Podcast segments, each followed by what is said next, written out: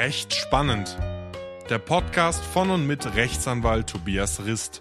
Hallo und herzlich willkommen zu einer neuen Folge meines Podcasts. Mein Name ist Tobias Rist. Ich bin Rechtsanwalt und Fachanwalt für Familienrecht und Medizinrecht in Stuttgart. In den letzten Folgen haben wir bereits den Ehevertrag bzw. die Scheidungsfolgenvereinbarung, also die Regelung für den Fall der Scheidung, angesprochen.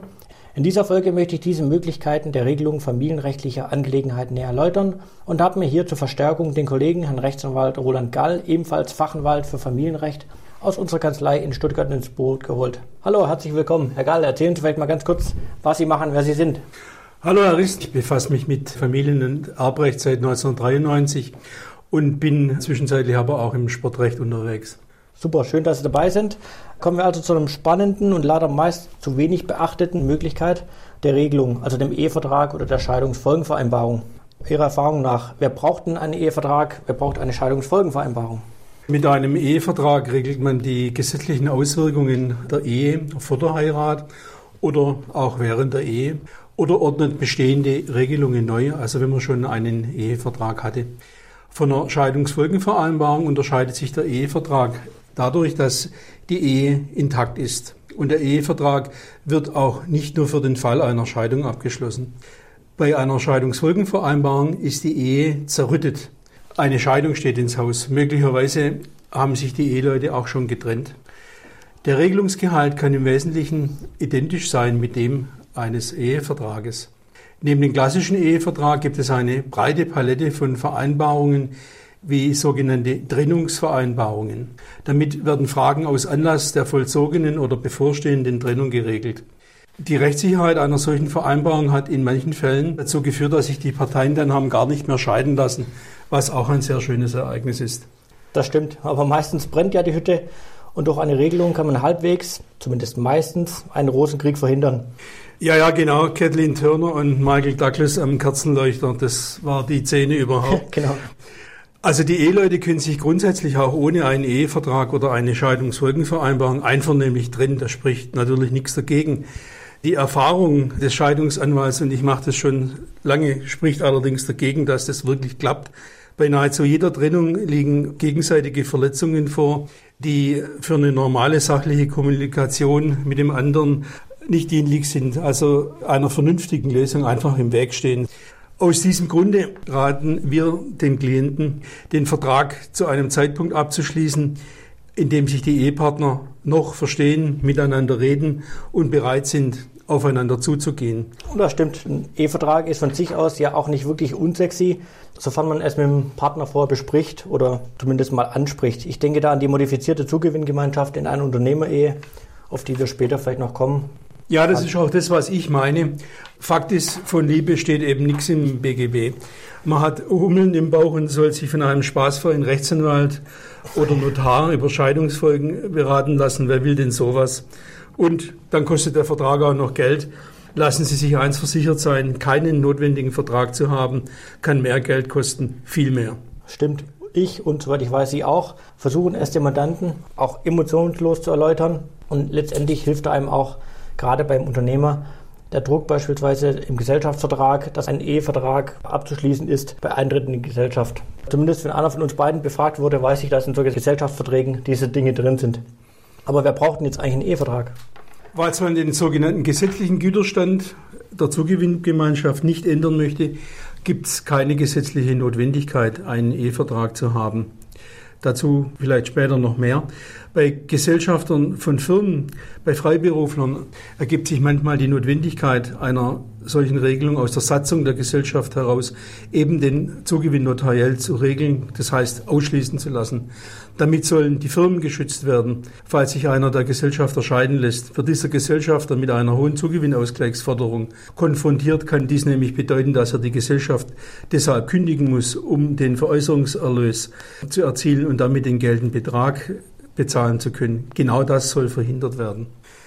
Ein Ehevertrag bietet sich weiterhin an, wenn die Eheleute unterschiedlich alt sind, sogenannte phasenverschobene Ehe, einer von ihnen deutlich mehr Vermögen oder Einkommen oder beides in die Ehe einbringt als der andere, vielleicht noch Kinder aus erster Ehe vorhanden sind, möglicherweise bei beiden dann möglicherweise ein Ehe- und Erbvertrag wäre dann notwendig oder auch Partner aus unterschiedlichen Ländern heiraten. In diesem Fall kann festgelegt werden, nach welchem Recht dann die Scheidung erfolgen soll. Indes benötigt man keinen Ehevertrag, wenn die Ehegatten hoch verschuldet sind. Man haftet nicht für die fremden Schulden. Genau, das Thema hatte ich schon mal bei den Irrtümern angesprochen. Die Eheleute haften nicht automatisch mit äh, Eingehung der Ehe für die Schulden des anderen und auch nicht bei der Trennung oder Scheidung. Einige Hörer hier erinnern sich bestimmt, und den anderen kann ich nur empfehlen, diese Folge auch anzuhören über die Irrtümer, um da vielleicht auch noch einiges Licht ins Dunkeln zu bringen. Ja, da kann man bestimmt viel lernen. Ein Ehevertrag kann auch eine ganz andere Zielrichtung als eine Trennung haben. Beispielsweise kann ein solcher Ehevertrag gegenüber missliebigen Kindern weiterhelfen. Durch die sogenannte Güterstandsschaukel, Abschluss zweier Eheverträge im gewissen zeitlichen Abstand, ist damit gemeint, kann Vermögen von einem Ehepartner auf den anderen transferiert werden, ohne dass diese Übertragung dann steuerpflichtig wird. Damit lässt sich auf legale Art und Weise beispielsweise ein Pflichtteilsanspruch reduzieren. So lassen sich aber auch unter Eheleuten zu Lebzeiten Güter übertragen, um spätere Schenkungs- und Erbschaftssteuer zu vermeiden. Oder man möchte generell einfach keine Zugewinngemeinschaft, sondern eine Gütergemeinschaft oder eine Gütertrennung. Für diese beiden Güterstände ist eine notarielle Vereinbarung notwendig. Okay, Ehevertrag ist klar. Also bei Beginn der Ehe. Aber wer braucht denn jetzt die Scheidungsfolgenvereinbarung? Einen solchen Vertrag benötigen alle diejenigen, die aus welchen Gründen auch immer eine andere Regelung bevorzugen als die gesetzlich vorgesehene. Oder diejenigen, die möglicherweise streitige oder damit teure Auseinandersetzungen über jahrelange Rechtsstreite und damit Härten vermeiden wollen. Stimmt, Stichwort einvernehmliche Scheidung. Das hatten wir auch schon mal eine Folge vorher. Aber jetzt hier stellt sich die Frage, was denn in einem Ehevertrag oder einer Scheidungsfolgenvereinbarung, was man alles regeln kann und was man regeln möchte. Für beide Verträge muss der Berater ausgehend von den gesetzlichen Regelungen die wirtschaftliche Lage der beiden Ehepartner erfassen und entsprechend den Wünschen dann Lösungsansätze entwickeln. Für die Erstellung eines Konzepts müssen im Wesentlichen folgende Bereiche unterschieden werden. Erste, was mir einfällt, ist typischerweise der Zugewinn. Was ist denn da sinnvoll zu regeln? Wenn man bei Eingehung der Ehe nach deutschem Recht keinen Ehevertrag macht, ist der gesetzliche Güterstand die sogenannte Zugewinngemeinschaft. Vereinfacht ausgedrückt vergleicht man dabei das Anfangsvermögen, also das Vermögen bei Heirat, eines jeden Ehegatten mit seinem Endvermögen, also dem Vermögen bei Zustellung des Scheidungsantrags. Der positive Überschuss ist der Zugewinn. Die Hälfte dieses Überschusses wäre der Zugewinnausgleich. Ein negativer Zugewinn, das heißt, wenn jemand keinen Gewinn, sondern Verlust während der Ehe gemacht hat, wird dagegen nicht ausgeglichen. Bis hin zur Gütertrennung oder Gütergemeinschaft ist so ziemlich jede Lösung denkbar. Bei der Gütertrennung gibt es gar keinen Zugewinnausgleichsanspruch. Bei der Gütergemeinschaft wird das gemeinsame Vermögen im Falle der Scheidung dann auseinandergesetzt. Bei Regelungen im Zugewinnausgleich muss am wenigsten damit gerechnet werden, dass die Gerichte zu einer Unwirksamkeit des Vertrages kommen. Man hat schon gemerkt, beim Zugewinn gibt es viel zu regeln. Wie sieht es mit dem Versorgungsausgleich aus? Das System vom Versorgungsausgleich regelt das Verteilen der während der Ehe erworbenen Rentenansprüche aller Art, also gesetzliche, private und betriebliche, aber nur die, die während der Ehezeit, also von der Heirat bis zur Zustellung des Scheidungsantrags erworben worden sind. Die Ansprüche werden miteinander verglichen. Dem Grundsatz nach werden diese Ansprüche heute, es war früher mal anders, jeweils halbiert und dem anderen auf unterschiedliche Art und Weise durch den Richter im Rahmen des Scheidungsverfahrens zugewiesen. Bei Versicherungen auf Rentenbasis mit Wahlrecht ist hier besondere Vorsicht angezeigt, da genau diese Positionen auch in den Zugewinn hineinfallen könnten. Da ist immer Beratungsbedarf angezeigt. Also ich fasse mal zusammen. Zugewinnausgleich hatten wir viel zu regeln. Auch die modifizierte Zugewinngemeinschaft, was wir später in einer Folge noch ansprechen werden. Versorgungsausgleich hatten wir, wir was regeln können. Jetzt noch ein großer Punkt Unterhalt. Wie sieht es denn da aus? Beim Unterhalt muss man aufpassen, was man da regelt.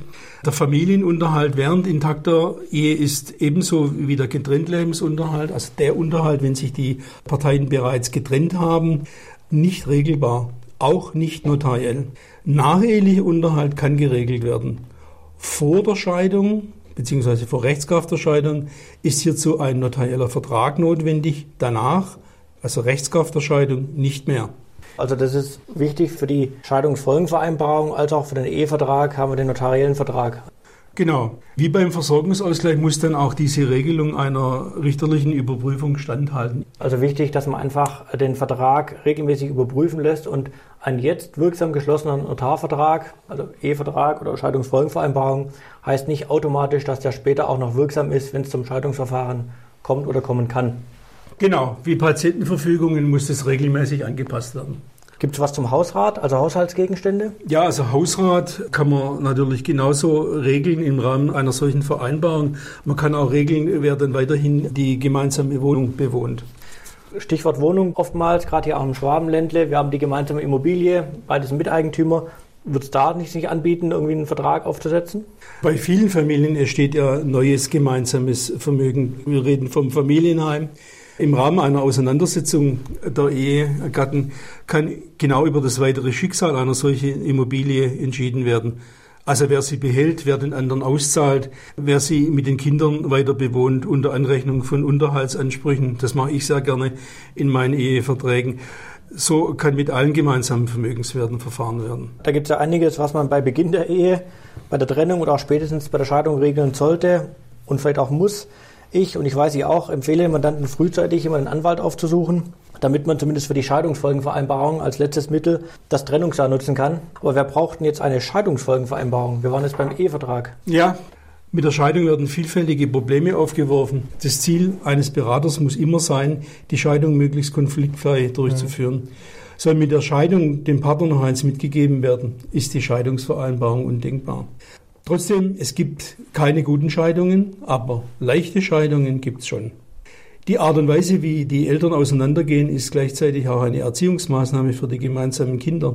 Man kann schon den Kindern vorleben, dass sich die Eltern im Guten trennen können. Sie bleiben ohnehin oft die Leidtragenden. Im Sinne einer möglichst konfliktfreien Trennung bieten sich Scheidungsvereinbarungen an, die die wesentlichen zu regelnden Punkten einvernehmlich und damit eben gerade nicht streitig lösen. Maximalforderungen sind hier natürlich nicht durchsetzbar, aber wirtschaftlich vernünftige. Leben und leben lassen. Nebenbei gesagt, kann eine Scheidung mit Scheidungsfolgenvereinbaren wesentlich kostengünstiger sein als eine Scheidung mit paralleler Konfliktlösung aller Scheidungsfolgen wie Unterhalt, Zugewinn, Vermögensauseinandersetzung, Sorgerecht, Umgang, also der wesentlichen anlässlich einer Scheidung zu regelnden Punkte. Wie gesagt, den Rosenkrieg vermeiden und eine einvernehmliche Scheidung anstreben, halte ich und wahrscheinlich für beide für die bessere Alternative, da man insbesondere auch, wenn es gemeinsame Kinder gibt, ein gewisses Maß an Kommunikation und Kooperation nach der Scheidung ausüben soll und keine verbrannte Erde aufweisen sollte. Aber zurück zum Thema. Wir haben jetzt den Entwurf des Scheidungsvertrages, einer Scheidungsfolgenvereinbarung. Reicht es privatschriftlich? Wir hatten schon anklingen lassen. Äh, der eifrige Hörer kennt die Antwort schon. Das hatte ich schon mal in der Folge gespoilert. Wie wird ein Ehevertrag abgeschlossen in die Scheidungsfolgenvereinbarung? Nein, das ist klar. Dafür braucht man einen notariellen Vertrag. Den könnte man zwar auch nur durch einen Notar erstellen lassen. Das ging. Der Notar ist aber kein Interessensvertreter. Er ist neutral. Anders ausgedrückt, Normalerweise sind die Parteien bereits einig, wenn sie zum Notar gehen. Es ist Ihnen deshalb zu empfehlen, den Vertrag durch einen versierten Familienrechtler wenigstens überprüfen, wenn nicht sogar aufsetzen zu lassen.